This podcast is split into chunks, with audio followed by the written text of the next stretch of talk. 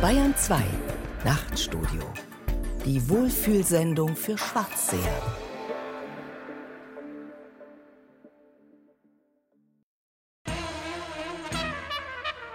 Wildes Denken. Zugeritten und moderiert von Johanna Ortmann.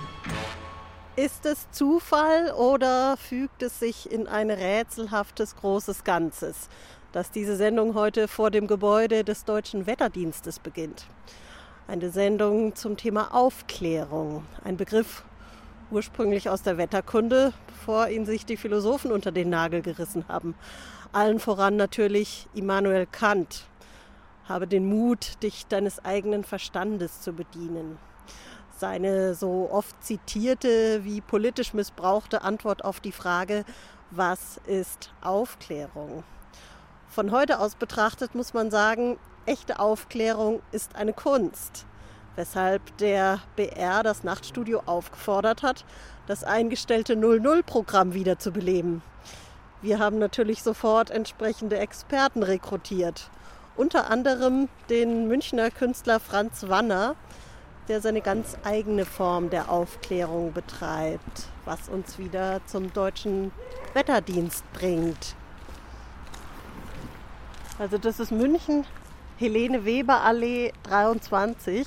Deutscher Wetterdienst steht drauf auf diesen großen Fahnen vorne an der Straße. Hier am Eingang stehen ein paar andere Namen. Bundesstelle für Sondervermögen zum Beispiel, Garner Stiftung, ärztlicher und sozialer Dienst für Bundesdienststellen, Bundesvermögensverwaltung, Abteilung Sondervermögen und andere Wortungetüme, die also darauf hindeuten, dass es hier eine geheime Außenstelle des BND betrifft, Woraus die Sie sich das? im deutschen Wetterdienst befindet. Bundesvermögensverwaltung, Abteilung Sondervermögen ist eine der Hauptlegenden, die BND-Mitarbeiter benutzen gegenüber anderen Behörden, zum Teil sogar, zum Beispiel gegenüber dem Finanzamt. Es gibt nicht nur die beiden Zentralen in Pullach und in Berlin, sondern eben 200 Dienststellen, 70 davon in Bayern und ein großer Teil davon in München. Umso erstaunlicher, als dass wir ja jetzt seit einiger Zeit immer denken, ach ja, es verlagert sich jetzt alles nach Berlin. Und die 4000 Leute sind da schon hingezogen. Aber es sind ja dann offensichtlich doch noch einige hier. Ja, das hängt mit dieser Arbeitsmethode zusammen, eben nicht nur über die Zentralen vorzugehen, sondern diese geheimen Dienststellen einzurichten, die viel schwieriger aufzuspüren sind und die sich so ganz normal im öffentlichen zugänglichen Raum befinden und eine Stadt wie München zum Beispiel eigentlich komplett überziehen. Da oben ist auch schon ein Fenster offen. Wir stehen auch gut im Sichtbereich einer Überwachungskamera. Könnte passieren, dass vielleicht jemand kommt. Die Pressestelle des BND ist äh, immer ziemlich zurückhaltend. Trotzdem sind äh, die Dienststellen nicht mehr so geheim, sondern man kann durch ein bisschen Recherche schon draufkommen. Ich bin hier schon oft gewesen und bin erst kürzlich darauf gestoßen, dass hier dieser Kurierdienst vermutlich sich befindet. Diese verschiedenen Beschreibungen auf dem Klingelschild neben der Überwachungskamera kann man dann dekodieren. Die Gardner Stiftung, dabei könnte es sich zum Beispiel um eine Stiftung handeln für BND-Agenten, die verhaftet wurden und in Not geraten sind. Genauso der ärztliche und soziale Dienst. Dorthin gehen vermutlich die Agenten, die mit ihrer Spaltung des Alltags nicht zurechtkommen und psychische Probleme behandeln lassen. Warum interessieren Sie sich als Künstler für den BND und für diese Außenstellen?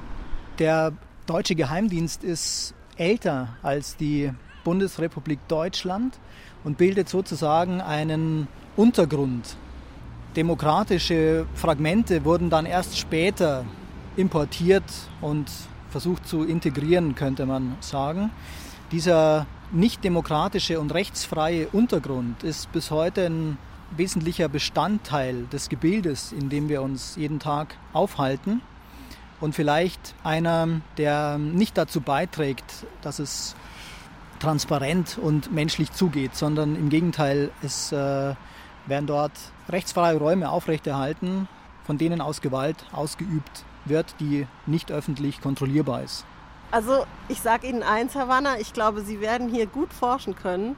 Wir reden jetzt seit einer Viertelstunde direkt in die Kamera des BND und kein Mensch hält uns ab. Und komisch, was mir da gerade auffällt, da steht nichts am Briefkasten. Ne? Da steht nur. Bitte Briefkasten gegenüber benutzen. Also das ist Von ja der. Apotheke hängen die auch mit drin. Wir vertiefen das später noch. Bayern 2 wildes Denken. Heute mit dem Versuch, auch in undurchsichtigen Zeiten die Flamme der Aufklärung zu schützen und weiterzureichen.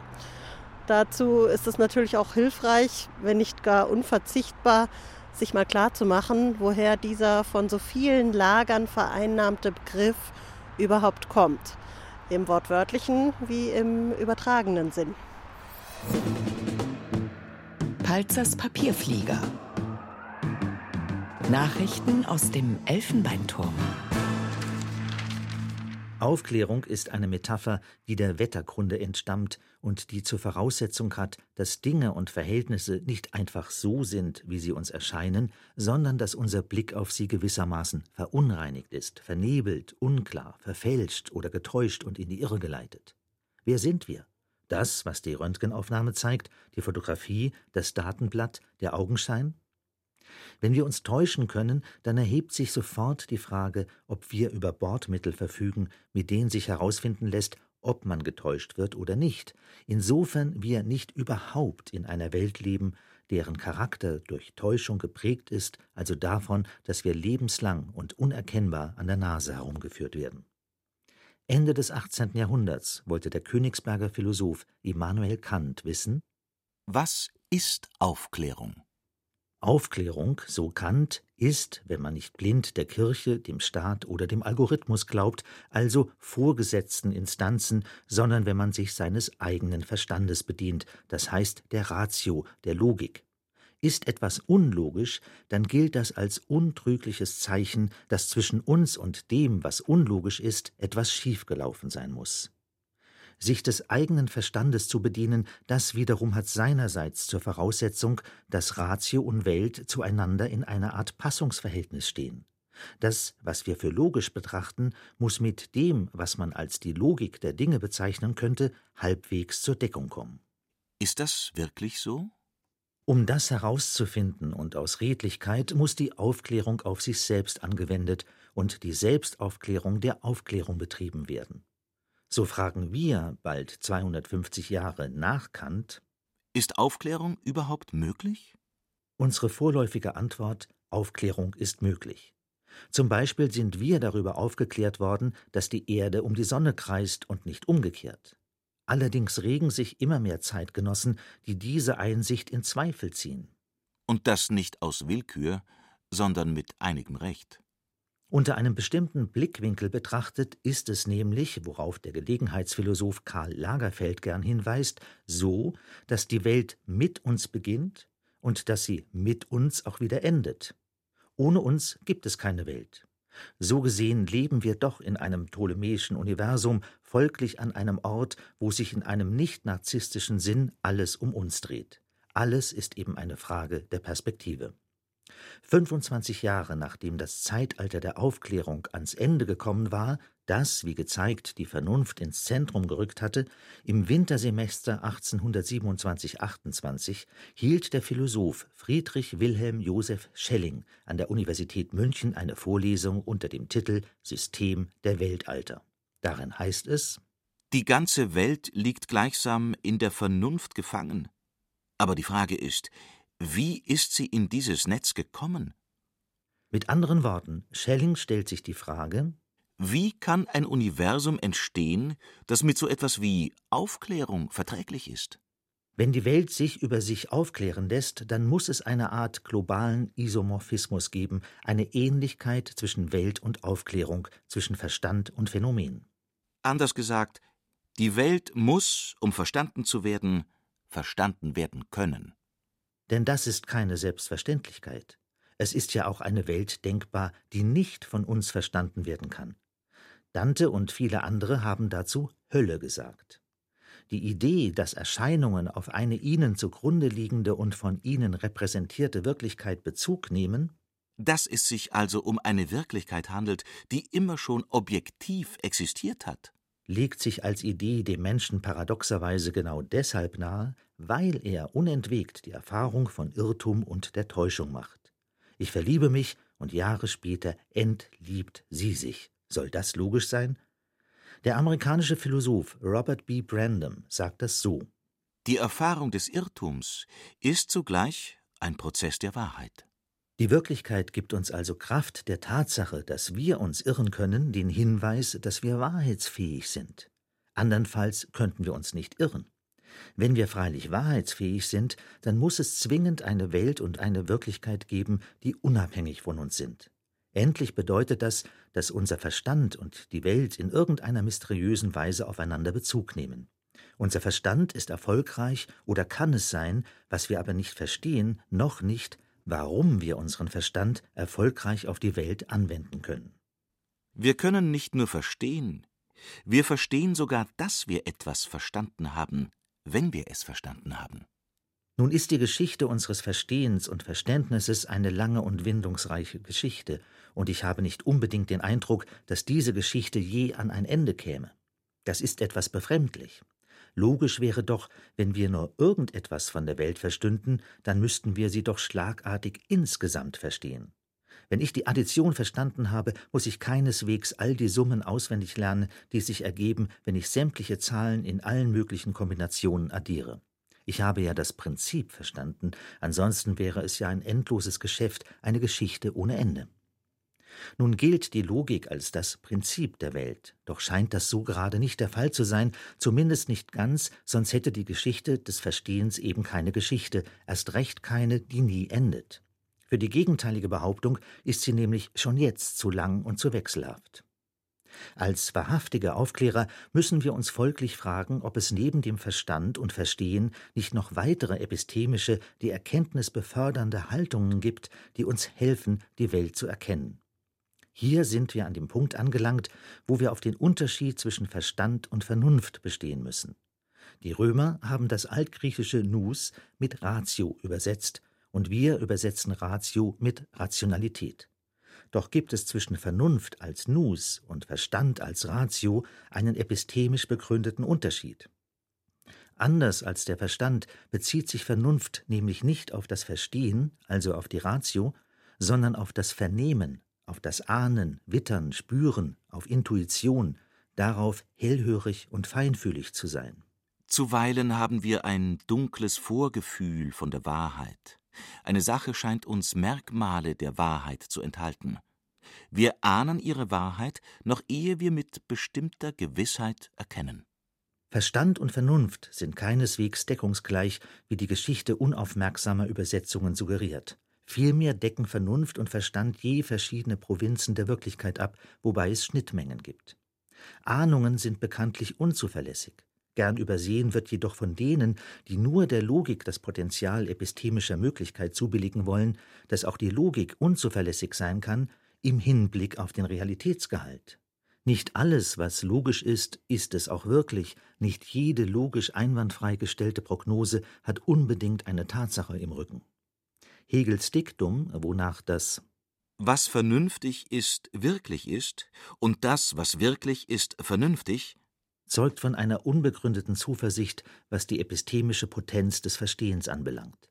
Umgekehrt gilt aber auch, wer Ahnungen übertriebener Erkenntnisfähigkeit zuweist, landet in der Esoterik. Warum es die Welt oder überhaupt etwas gibt, das kann weniger verstanden als erahnt werden. Wo aber knallhart kalkuliert wird, richten Ahnungen wenig aus, sehen wir einmal vom Börsengeschehen ab. Die Logik beschäftigt sich also mit der Washeit der Dinge, die Ahnung mit ihrer Dasheit. Wenn ich nachts ein Geräusch höre, höre ich nämlich nicht nur ein Geräusch, die Quiddidas, die Washeit, nämlich dass da etwas ist von der Art eines Geräusches, ich höre auch seine Gefährlichkeit, also dass das Geräusch auf Gefahr hinweist. Wahrhafte Aufklärung muss Vernunft wie Verstand gelten lassen und ernst nehmen. Der reine Verstand macht aus einem Acker ein Rapsfeld, eine leblose Monokultur, die Vernunft und der grüne Daumen halten es intakt. Wer Karten legt, hat an der Korrespondenz zwischen Welt und Bewusstsein Anteil, wenn er aber den Verstand außer Acht lässt, wird er an den Karten irre und ist verloren. Der Verstand führt zu Normierung und Regulierung, die Vernunft dazu, dass verschiedene Geltungsansprüche miteinander abgewogen werden. Sie führt letztlich zur Salonkultur, zum Austausch von Meinungen, Erfahrungen, Ahnungen, zum Aushalten von Widersprüchen. Am Ende gilt es zu erkennen, dass Aufklärung ans Gelingen gebunden ist, was bedeutet, Vernunft und Verstand nicht nur zum Zuge kommen zu lassen, sondern auch zu verstehen, wann und wo besser die Vernunft bzw. der Verstand eingesetzt werden sollten. An unserer Umwelt etwa können wir problemlos erkennen, dass das Verstehen zwar zur chemischen Industrie führt, nicht aber zwangsläufig dazu, dass wir die Natur intakt halten. Das Gelingen ist der Prüfstein wahrer Aufklärung. Und das bedeutet zu erkennen, dass die Vernunft nicht nur angewendet, sondern vernünftig angewendet werden muss.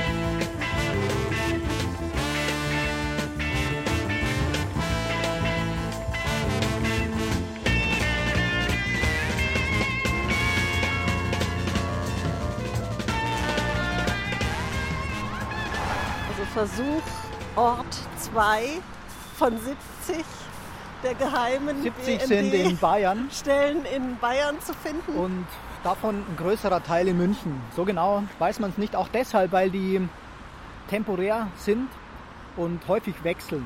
Wir sind jetzt Dachauer Straße 128 in München und versuchen zu finden die technische Revisionsstelle der Bundesverkehrsverwaltung. Hier ist ein großes Schild, wo das allerdings nicht draufsteht. Hier ist auch der militärische Abschirmdienst und ein Observationskommando. Und die stehen natürlich nicht auf einem Schild offiziell, weil das ja auch geheimdienstliche Stellen sind. Genauso wie das Observationskommando QB30, das hier auf dem Gelände an der Dachauer Straße 128 liegt. Und eine wichtige Aufgabe dieses Kommandos besteht in der Überwachung von Journalisten. Könnte also auch mich betreffen. Besonders wenn ich noch länger mit Ihnen in den Innereien des BND rumwühle. Ja, das ist irgendwie unangenehm, bei so einer Arbeit damit rechnen zu müssen, dass man irgendwie unangenehm auffällt. Kunst hat da manchmal noch so einen Schutzraum, entweder dass es eine Art Paralleluniversum darstellt oder eh nicht so ernst genommen wird in seiner politischen Dimension. Aber wo da die Grenze verläuft, das ist manchmal nicht so genau festzustellen. Zum Glück fließend, sonst wäre es ja auch uninteressant. Das Projekt, was Sie derzeit haben, hat allerdings insbesondere, würde ich mal sagen, seit den letzten zwei, drei Jahren noch an politischer Dimension gewonnen. Ihre Befragung, eine Inszenierung, die Sie vorbereiten, aufgrund einer Praxis, die vom BND durchgeführt worden ist, lange bis 2014 wohl sehr offensiv, im natürlich geheimen Asylbewerber in rechtsfreien Räumen Befragungen zu unterziehen. Wie sind Sie darauf gestoßen? Man liest alle paar Monate von Giftgasangriffen in Syrien und fragt sich dann, wie kommt denn dieses Giftgas dahin und stellt fest, dass es deutsche Firmen sind, die exportieren und dass Sarin eine Erfindung des Nationalsozialismus ist und es vielleicht auch gar kein Zufall, dass die deutschen Technologien dafür geeignet sind, um es zu produzieren. Und dann gibt es eine Anfrage, deren Antwort dann lautet, die Firmen, die Chemikalien gegenwärtig nach Syrien exportieren, dürfen aufgrund des Staatswohls nicht genannt werden. Sodass ich mich schon frage, welches Wohl ist denn da gemeint und wie weit kann man so eine national exklusive Grenze denn ziehen und das dann noch demokratisch rechtfertigen? Hier im Land werden, wenn man sozusagen schaut, was bringen wir nach draußen, was machen wir hier drin, verhört der BND Asylbewerber. Zum Beispiel aus Syrien, wo dann dieses Giftgas eingesetzt wird, kommen Asylbewerber nach Deutschland. Ich bin auch an anderen Stellen immer wieder auf diesen Begriff des Staatswohls gestoßen, der an sich auch rechtlich gar nicht gefasst oder definiert ist. Das ist einfach die Grenze, ab der nicht mehr weiter gefragt werden darf. Vielleicht könnte das eine Definition des Staatswohls sein. Warum sind die für Sie interessant, diese inoffiziellen Befragungen? Weil dort bestimmte Begriffe abgefragt werden, bestimmte Felder abgefragt werden, die diese Zweischneidigkeit oder Gespaltenheit für mich sehr gut zeigen. Zum Beispiel werden die Asylbewerber zur Sicherheitslage in ihrem Land befragt, die dann aber deshalb interessant ist, weil dort die Bundeswehr im Einsatz ist zum Beispiel, also zum Schutz der eigenen Truppe im Krieg.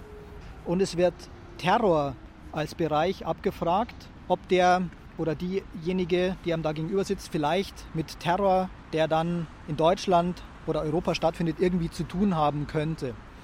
Hm, diese Begriffe sind also auf eine bestimmte Art vordefiniert und verkörpern eine Ideologie, die hier zum Vorschein kommt.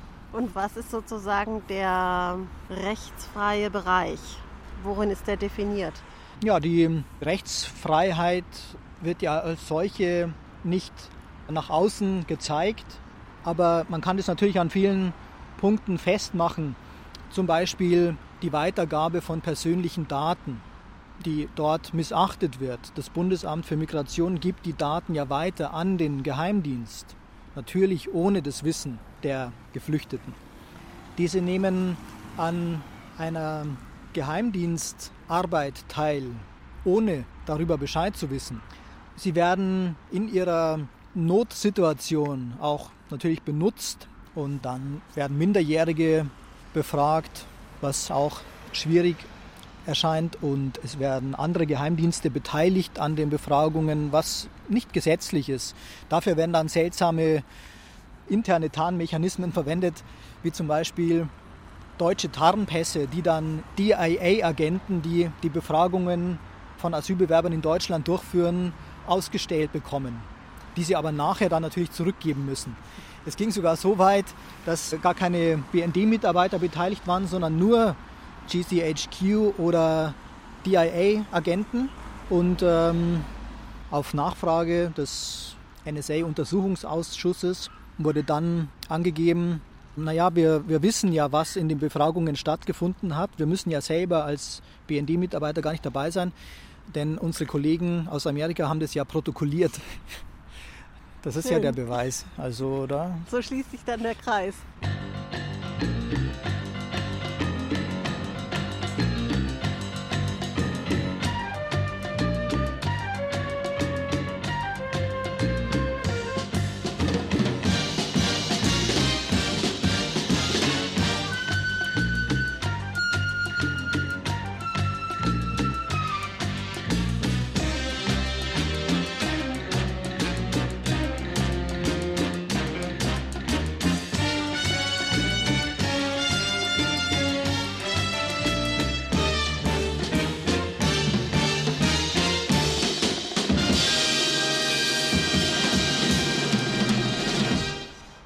Und weiter geht's auf der Erkundungstour mit dem Münchner Künstler Franz Wanner.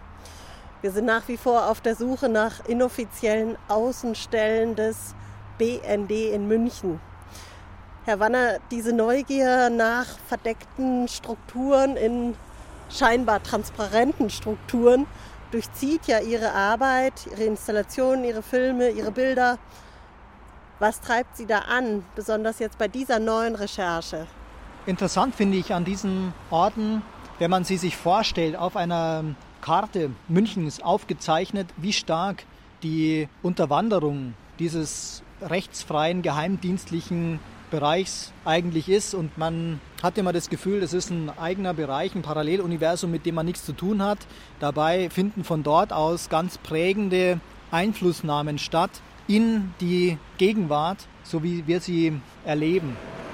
Es gibt ganz prägnante Orte wie den Bund der Unfähigen, an dem der Bundesnachrichtendienst Leute in einer Dienststelle zusammenfasst. das muss auch ein Tarnname sein. Das ist ein Name, den der BND intern verwendet. Wird auch besoffene Dienststelle genannt, also für Leute, die Probleme verschiedener Art haben. Drogen, Alkohol, Spielsucht, hochverschuldet und deshalb leichte äh, Anknüpfungspunkte darstellen würden für feindliche Dienste. Die Tarnfirmen sind auch interessant, also Strukturen, die real existierende Firmen bieten, um BND-Mitarbeiter aufzunehmen und ihnen günstige Arbeitsbedingungen zu ermöglichen. Zum Beispiel der Gloria Filmverleih hat diese Praxis bis in die 70er Jahre betrieben, der für den BND-Mitarbeiter, der dort beschäftigt war, den Vorteil hatte, dass die kleinen Kinos deutschlandweit verteilt waren und er als Mitarbeiter der Gloria eine sehr nützliche Legende hatte, warum er ständig in deutsche Kleinstädte reist. Der eigentliche Auftrag, den er hatte, war, kommunistische Umtriebe aufzuspüren. Der Gloria Filmverleih ist natürlich heute in ein Luxuskino verwandelt worden, was auch nochmal eine interessante Konnotation ist in Bezug auf die Vergangenheit auch. Ich glaube, der Gloria Filmverleih wurde damals überrollt von dem jungen deutschen Film, der tatsächlich inhaltlich gearbeitet hat, während Gloria eher so das deutsche Nachkriegskino verkörpert hat im Sinne der Verschleierung der NS-Vergangenheit. Insofern auch ein passender Arbeitsplatz für einen BND-Agenten. Gibt es unter diesen Beispielen auch noch aktive Firmen? Wissen Sie davon? Natürlich liegt es in der Natur der Sache, dass die Gegenwart schwieriger zu durchleuchten ist, vor allem die des BND. Und ähm, man erst im Nachhinein dann immer ein paar Brocken zu sehen bekommt, wie zum Beispiel durch die sogenannte Transparenzoffensive, wo ein gewisser öffentlicher Druck entsteht, der gar nicht allzu hoch ist, aber immerhin groß genug, als dass dann ein paar sogenannte Geheimnisse offengelegt werden müssen und zum Beispiel diese Hauptstelle für Befragungswesen dann geschlossen wird, meist nur um dann eben in einer anderen Form fortgesetzt zu werden. Eine gegenwärtige Stelle der Überwachung versuchen wir gerade im Münchner Nebel auszumachen. Die beiden Frauentürme in der Skyline der Dachauer schwach zu sehen.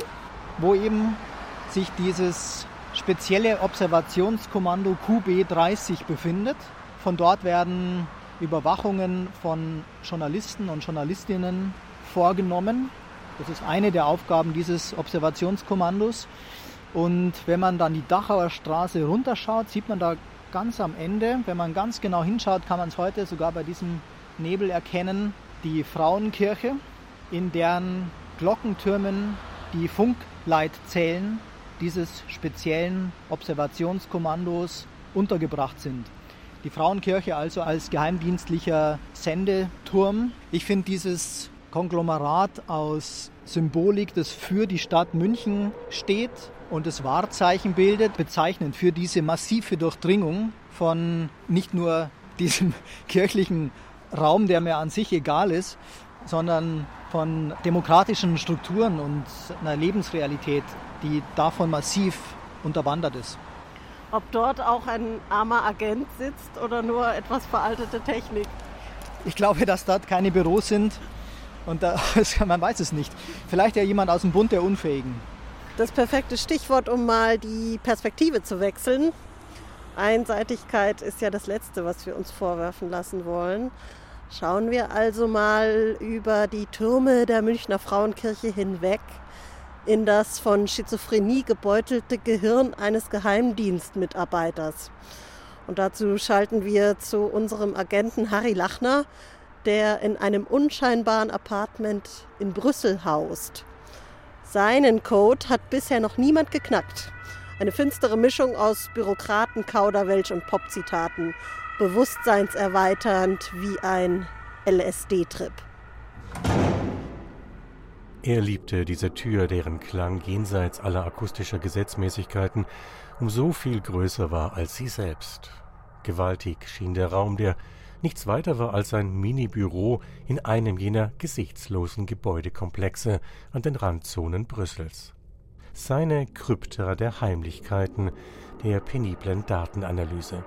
Die Tür, sie kompensierte all die leise Treterei, dieses Anschmeicheln an Sekretärinnen und diensteifrige Jungpolitiker, deren Naivität und Selbstüberschätzung wie ein Schmutzfilm an ihnen klebte. So empfänglich waren sie für seine gespielte Kompetenz, die perfekt wie ein maßgeschneiderter Anzug saß, souverän, gewandt parlierend und doch von distinguierter Zurückhaltung. Er verachtete sich dafür, nur das Geld war zu gut und es floss von beiden Seiten. Die schönste und lukrativste Form praktizierter Dialektik. Resigniert zündete er sich eine Zigarette an, und für einen kurzen Moment schien alles von ihm abzufallen, was ihm zur Maske diente. Seine Tarnidentität als Viktor Tausk, seine Jovialität, sein freundlich offenes Gesicht. Doch mit dem Rauch lösten sich auch seine Selbstzweifel auf, verweht vom inneren Windhauch der Professionalität. Er warf den Rechner an, seine Junggesellenmaschine, wie er ihn nannte. Die Daten waren übertragen. Wie leicht war es doch gewesen, ein Phishing-Programm auf dem Computer der polnischen Sekretärin zu installieren, um ihr Passwort abzugreifen. Ihre E-Mail-Adresse hatte sie nach nur zwei Drinks herausgerückt. Brüssel ist ein sehr einsamer Ort. Bis das System Alarm schlagen würde, hatte er bereits das geheime Strategiepapier der Delegation kopiert samt der Entwürfe für die nächsten Eingaben, die, wie zu erwarten, so selbstgerecht wie sinnlos, so stringent wie absurd waren. Es war schon paradox, ein nüchterner, technisch rationaler Vorgang, um Dokumente zu entwenden, deren Irrationalität er nach wenigen Absätzen erkennen konnte. Die ihm so vertraute Argumentationstechnik der Verschleierung, die sich nur mit den Mitteln der Kryptopathologie entlarven ließ. Er suchte nach den Winkelwörtern in diesen Texten, jenen Punkten des Regressionsvokabulars also, aus deren Verteilung er ein Muster abzuleiten versuchte. Jene geheime Grammatik, in der sich die Gewaltförmigkeit des Unbewussten äußert. Er kannte ihn, diesen Dämon, der alle heimsucht, die meinen, die Macht in Händen zu halten. Eine detaillierte Analyse erwarteten seine Auftraggeber, nicht einfach einen Datensatz, dessen Sprache ihnen sowieso verschlossen war, jedenfalls dem engeren Kreis jener, die Zugang zu seinem Bericht haben durften. Nur, wie nähert man sich einem Wahnsinn, der sich logisch geriert und übersetzt das Ganze zurück in etwas, das gedanklich nachvollziehbar ist? Natürlich, es gibt das kleine ABC der Dissidenz, Artaud, Bataille, Sioran, oder war der dritte Céline? Er wusste es nicht mehr. Vernunft im Wahnsinn, Wahnsinn in der Vernunft. Unter der glatten Oberfläche einer hierarchisch klar gegliederten Handlungsanweisung wird hier der Bruch mit der Vernunft exekutiert. Je länger er sich mit den erschlichenen Texten beschäftigte, desto klarer trat das Denk- und Handlungsmodell zutage. Jener wolfsmännische Satz Ich lüge Ihnen die Wahrheit, wie Sie es wünschen, mutete angesichts dieses geheimen Strategiepapiers geradezu logisch an. Meine doppelgesichtigen Herren, rief er innerlich aus, erwachen Sie für einen Moment aus Ihrem Schlaf der Vernunft. Schließlich träumt man sich die Welt so lange, bis sie ihre Wirklichkeit verliert. Angesichts seiner aktuellen Aufgabe wünschte er sich, es wäre soweit. Einige Totalabstürze seines selbstgeschriebenen Programms Entschreber 4.1 später nahm das Muster klare Konturen an. Unter dem Oberflächenspiel einer kohärenten politisch-ökonomischen Sprechweise trat mit erschreckender Deutlichkeit das Strategem einer narzisstisch verletzten Persönlichkeitsstruktur des oder der Verfasser zutage, die sich jeder Form der Schizoanalyse entwand. Noch einmal überprüfte er die Modellansicht, das Netz von Verknüpfungen der Winkelwörter. Es konnte keinen Zweifel geben, selbst für einen Skeptiker wie ihn, Erschreckend war das Phantasma wahnhafter Fremdsteuerung, das im offiziellen Jargon entlarvt, im unterschwelligen Sinn des Strategiepapiers aber in einem hypothetischen Augenblick Null reinstalliert werden sollte. Unter anderen Vorzeichen versteht sich. Wie weit sollte er seine Analyse seinen Auftraggebern gegenüber offenbaren? Wäre es nicht einfacher, sich nur an der Oberfläche zu bewegen? Was wären denn die möglichen politischen Folgen seines Resümees? Er wischte den Gedanken beiseite. Sein professionelles, verdoppeltes Agentenethos riet ihm, sich zur Wahrhaftigkeit des Wahnsinns zu bekennen. Er ist nicht wie allgemein angenommen ein geschlossenes System, sondern offen, wuchert nach allen Seiten hin. Rhizomatisch hätten seine beiden Ausbilder in der Agentur für angewandte Schizophrenie es genannt. Pflichtschuldigst griff er zu zwei USB-Sticks. Zeit und Ort der Übergabe würde man ihm noch nennen. Versonnen blickte er auf die Tür, sah ihre klare Struktur, die Festigkeit ihres Materials. Eine gute Tür in einer Welt des Wahnsinns.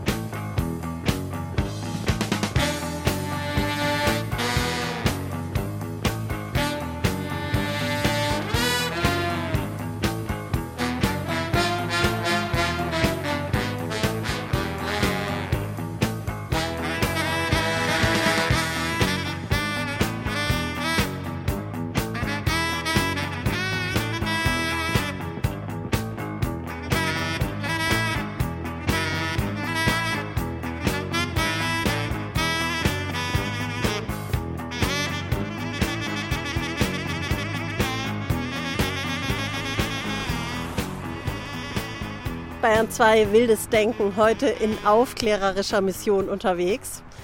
Streng nach Immanuel Kant ja eine Aufforderung an jeden Einzelnen, sich gesellschaftlichen und politischen Machtverhältnissen nicht zu fügen, sondern sie immer wieder zu hinterfragen. Ein Prozess übrigens, der unabhängig von Raum und Zeit immer wieder und überall stattfinden muss, auch im Badezimmer. Me, myself and Matzko. Kuckuck. Haben Sie heute schon mal in den Spiegel geguckt und sich selbst zugezwinkert? Falls ja, wen haben Sie da denn genau gesehen? Also ich habe heute Morgen mal wieder die müde Mutter gesehen mit zerzaustem schiefen Haarknoten, Harry Potter Brille, aber passabler Laune. Also me Myself kommt erst nach der Dusche raus und Matzko erst, wenn die Maskenbildnerin eine Stunde die Fassade gestrichen hat. Matzko-Bildnerin.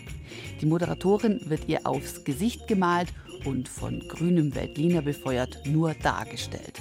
Dafür in HD und 16 zu 9. Tired of being judged for choosing to have children or not have children, to have children and go back to work, to have children and not go back to work, for being too thin, too fat, too pushy, too unambitious, too hot, not hot enough.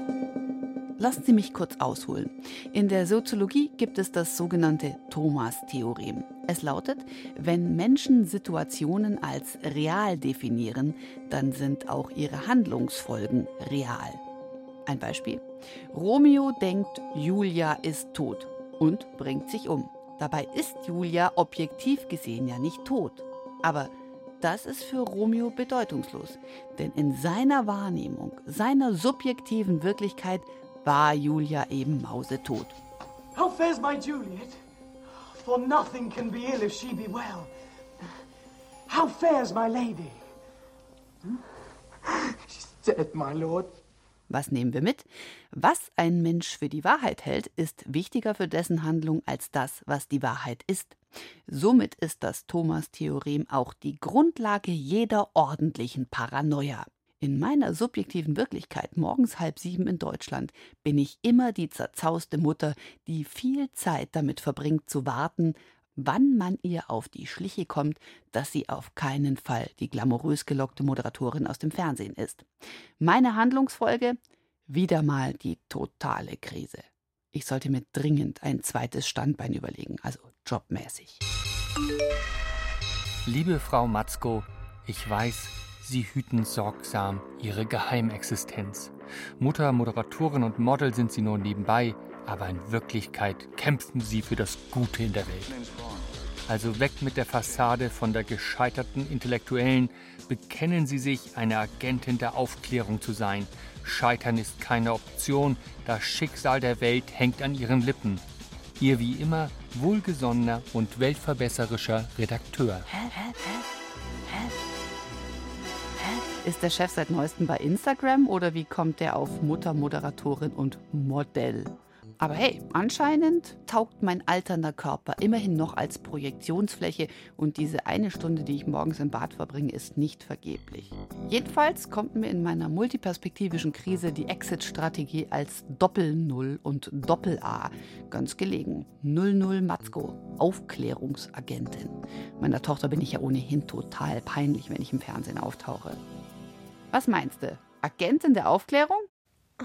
Verschone mich. Ich weiß, dass der Storch nicht die Kinder bringt. Nein, doch nicht die Aufklärung. Berufliche Neuorientierung mit gesellschaftlichem Anspruch. Warum nicht? Miley Cyrus hat sich auch neu erfunden. Brauchst du eine Styleberatung? Oder die unsichtbare Agententinte, die beim Mickey Mouse Heft immer dabei war? Hey, als Agentin der Aufklärung stehe ich über schnödem Ästhetizismus und Konsumwahn. Na, dann kann's ja jetzt losgehen. Genau, meine Aufgabe, enthülle die kollektive Paranoia. Die Puppenspieler sitzen ganz woanders. Wie das Thomas-Theorem in der Praxis funktioniert, konnte man Anfang des Monats ja prima am neuesten Gangster-Rap von Kabarettistin und Sängerin Lisa Fitz studieren. Früher SPD-nah ist sie jetzt mit ihrem kapitalismuskritischen Skandalvideo abgetaucht in die morastigen Untiefen der reptiloiden Verschwörungstheoretiker. Und jetzt muss sie sich mit Antisemitismusvorwürfen herumschlagen irgendwie zurecht. Die Rothschilds, Rockefeller, Soros und Konsorten, die auf dem Scheißeberg des Teufels Dollars horten. Dass es Superreiche gibt und wir die 99% sind, die mit ehrlicher Arbeit nie die dicken Würste vom Teller ziehen werden, das haben die Panama und Paradise Papers schwarz auf weiß bewiesen. Panama und Panama riecht nach Bananen. Oh. Dass aber diesen sinistren Business Peoples irgendwie trotz allen Enthüllungen nicht so richtig der Gar ausgemacht wird, das kann ich verstehen, das frustriert. Denn leider lässt sich eben nicht ein Verantwortlicher für die Misere festmachen. Die objektive Realität ist also unangenehm und riecht null nach Banane. Was machen Lisa Fitz und ihre neuen Freunde? Sie konstruieren ihre eigene Wahrheit und viktimisieren den kleinen Mann und die kleine Frau als Spielzeuge der sogenannten Puppenspieler. Also das ist in der Menschheitsgeschichte immer so gewesen, dass der kleine Max also natürlich nicht die volle Information bekommt. Ich sehe was, was du nicht siehst. Und das ist ja auch wohl so. Nur das Ergebnis ist dann eben Paranoia. Und die breitet sich aus, wenn die selbsternannten Aufklärer den schlauen Kant weiter waterboarden. Bediene dich deines eigenen Verstandes. Erkennen, erwachen, verändern. Und die, die dann nicht dasselbe sehen wie sie, sind toleranzbesoffene Gesinnungsgenossen, also known as Mainstream. Nächste Ausfahrt Reichsbürgerwehr. Aber Mama, meinst du, dass eine Zweitkarriere als ebenfalls selbsternannte aufklärerische Agentin es viel besser macht? Man muss die Paranoia der Aufklärer eben als Agentin unterwandern. So Gift mit Gift heilen, weißt du? Oh, entschuldige, mein weltbestes, heile, heile, segenreiches Muttertier. Wenn du eine Sache nicht drauf hast, dann Diplomatie und Diskretion. Du meinst, ich sollte in die Offensive gehen und mit einem eigenen Gangster-Rap dagegen vorgehen? Auf keinen Fall. Trau keinem Rapper, der Küchentücher und Unterhosen bügelt. Vielleicht Plan C? Nein, hab ich nicht. Mich macht diese verkorkste Frontenbildung und Umdeutung des Kant Immanuel einfach nur sehr traurig. Aber der Chef hat gesagt, dass Scheitern keine Option ist. Auch wenn sich die Familien danach versöhnt haben, finde ich es trotzdem schade, dass Romy und Julia am Ende beide hinüber sind. Ich fürchte, dass das gemeinsame Sterben überbewertet wird zumindest in jungen Jahren. Ab 80 dürfte es völlig okay sein. Und dass die gesamte Nation sich spaltet, so wie Verona gespalten war in Team Capulet und Team Montagu, das sollten wir verhindern. Wie wär's, wenn du in deiner subjektiven Realität erstmal die Paranoia abschaltest und Liebe herrschen lässt? Um Hass geht's hier, doch mehr um Liebe noch. Zänkische Liebe, liebevoller Hass. Du alles aus dem Nichts zuerst erschaffen. O schwere Leichtigkeit, o ärmste Tändelei, entstelltes Chaos, scheinbar wohlgeformt. Lass gut sein, Mami. In deiner Familie wird sich solch Chaos nie einstellen. Es sei denn, du fängst mit dem Rappen an. Versprochen, du meine segensreiche Nachwuchskraft der Aufklärung. Und vom aufklärerischen Wohnzimmerrap von Karo Matzko wieder zurück nach draußen in die undurchschaubare Welt des BND. Eine letzte Runde mit dem Künstler Franz Wanner, der gerade für sein nächstes Projekt recherchiert. Und bei dem wollen Sie ja, Herr Wanner, das Befragungswesen des BND genauer untersuchen. Insbesondere die inoffiziellen Befragungen von Asylbewerbern. Worum geht es Ihnen da? Mich interessiert eine Infragestellung dieser Konstellation, in der ein Staat einem Schutz bietet und behauptet, um diesen bieten zu können, Geheimnisse zu brauchen, also Informationen, die maßgeblich wichtig sind für die Gegenwart, die einem aber der Staat entzieht. Also und Schutz zu einem hohen Preis im Endeffekt. Nicht mal der Schutz äh, ist real. Das ist ein Konstrukt, das ist eine Ideologie, die eben sehr stark tradiert ist und deshalb die Vorstellung eine große Anstrengung bedeutet, wie das wäre, ohne das auszukommen. Vielleicht zu behaupten, man ist in der Lage, mit der Gegenwart umzugehen. Man braucht nicht jemandem, der einem die Informationen zuteilt. Auch bestimmt, wann man sie zugeteilt bekommt. Für einen entscheidet, was wissenswert ist und was nicht und zu welchen Informationen man Zugang bekommt und zu welchen nicht. Klassiker NSU-Prozess. Im deutschen Geheimdienst ist diese Tradition ja auch sehr verbreitet, der sich ja auch äh, gegründet hat als Organisation Gehlen, die nur aus Nationalsozialisten bestand, 1946, noch bevor es die Bundesrepublik Deutschland gab und daraus sich der BND entwickelt hat. Dieser Komplex ist bis heute nicht aufgelöst. Das ist auch keine Parallelwelt, von der Politiker dann nicht wissen, was da passiert, sondern natürlich ist jede Regierung hundertprozentig eingebunden in diese Vorgehensweisen. Und es gibt diese Beteiligung des Geheimdienstes an dem NSU, zum Beispiel in Kassel, als Halit Yozgat erschossen wurde und jemand vom Geheimdienst dort anwesend war am Tatort und ähm, es dann die Information, was der Geheimdienst an diesem rassistischen Mord für eine Rolle gespielt hat, diese Frage nicht beantwortet werden kann. Es existiert eine Akte darüber, für die dann eine Sperrfrist von 120 Jahren verhängt wurde. Dieses Verbrechen wird nicht nur gedeckt von staatlicher Seite, sondern auch diese Sperrfrist von 120 Jahren einer Information, die die Gegenwart transparent macht, würde ich als Verbrechen bezeichnen, denn es enteignet die Gegenwart. Man darf nicht teilnehmen an der Gegenwart. Und wann sollte man denn sonst leben, außer jetzt? Es ist eine Art unmenschliche Mechanik, die sich dort abspielt. Der Münchner Künstler Franz Wanner und seine Recherchen zum Bundesnachrichtendienst. Herzlichen Dank für diese seltenen Einblicke. Seine Inszenierung Die Befragung wird im Juli in München uraufgeführt im Rahmen des Festivals Public Art Munich. Und bis es soweit ist, empfehlen wir einen Besuch beim Deutschen Wetterdienst.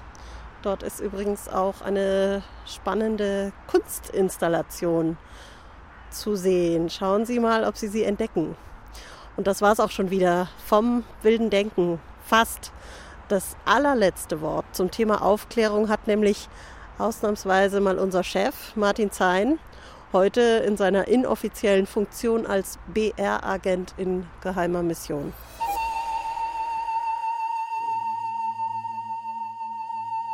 Zeingeist. Formschön zeitlos.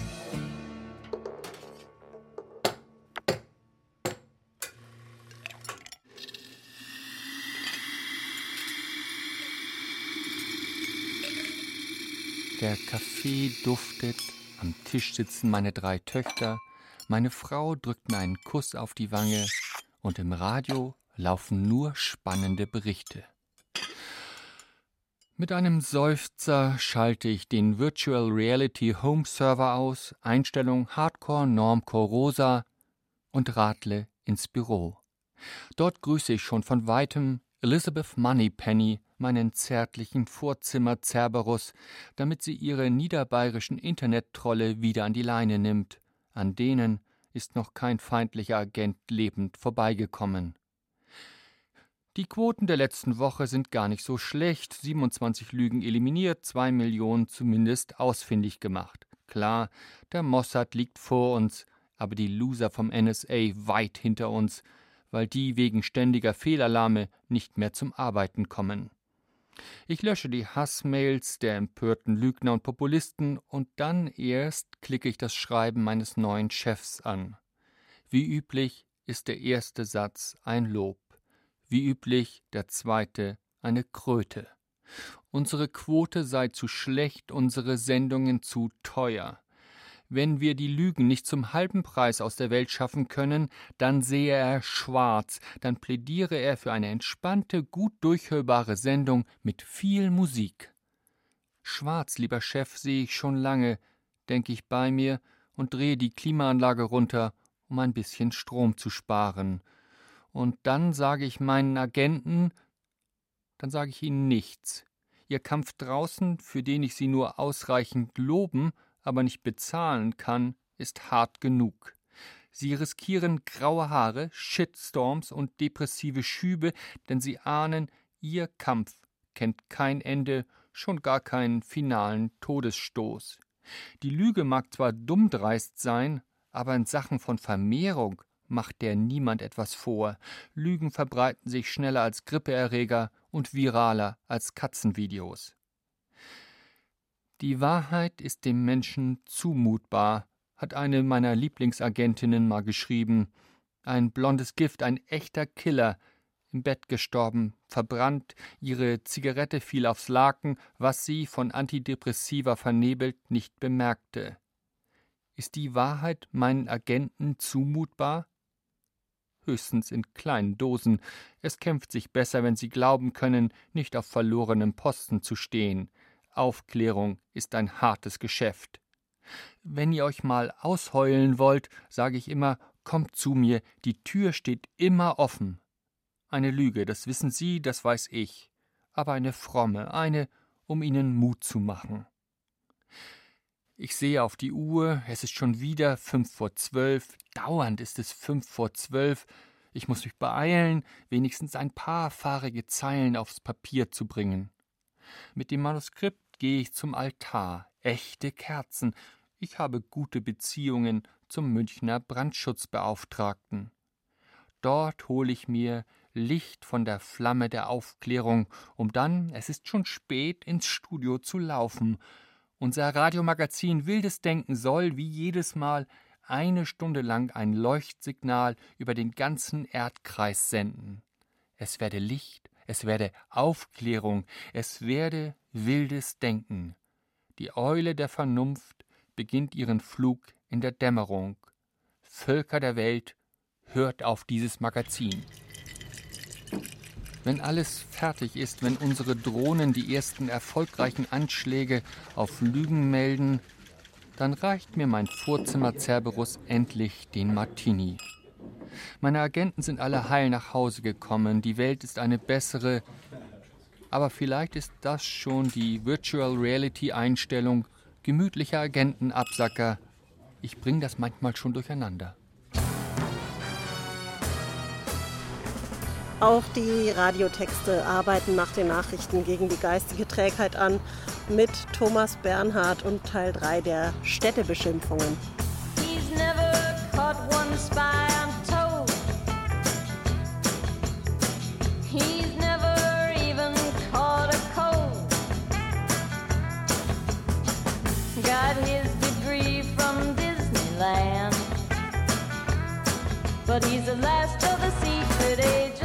He's my man.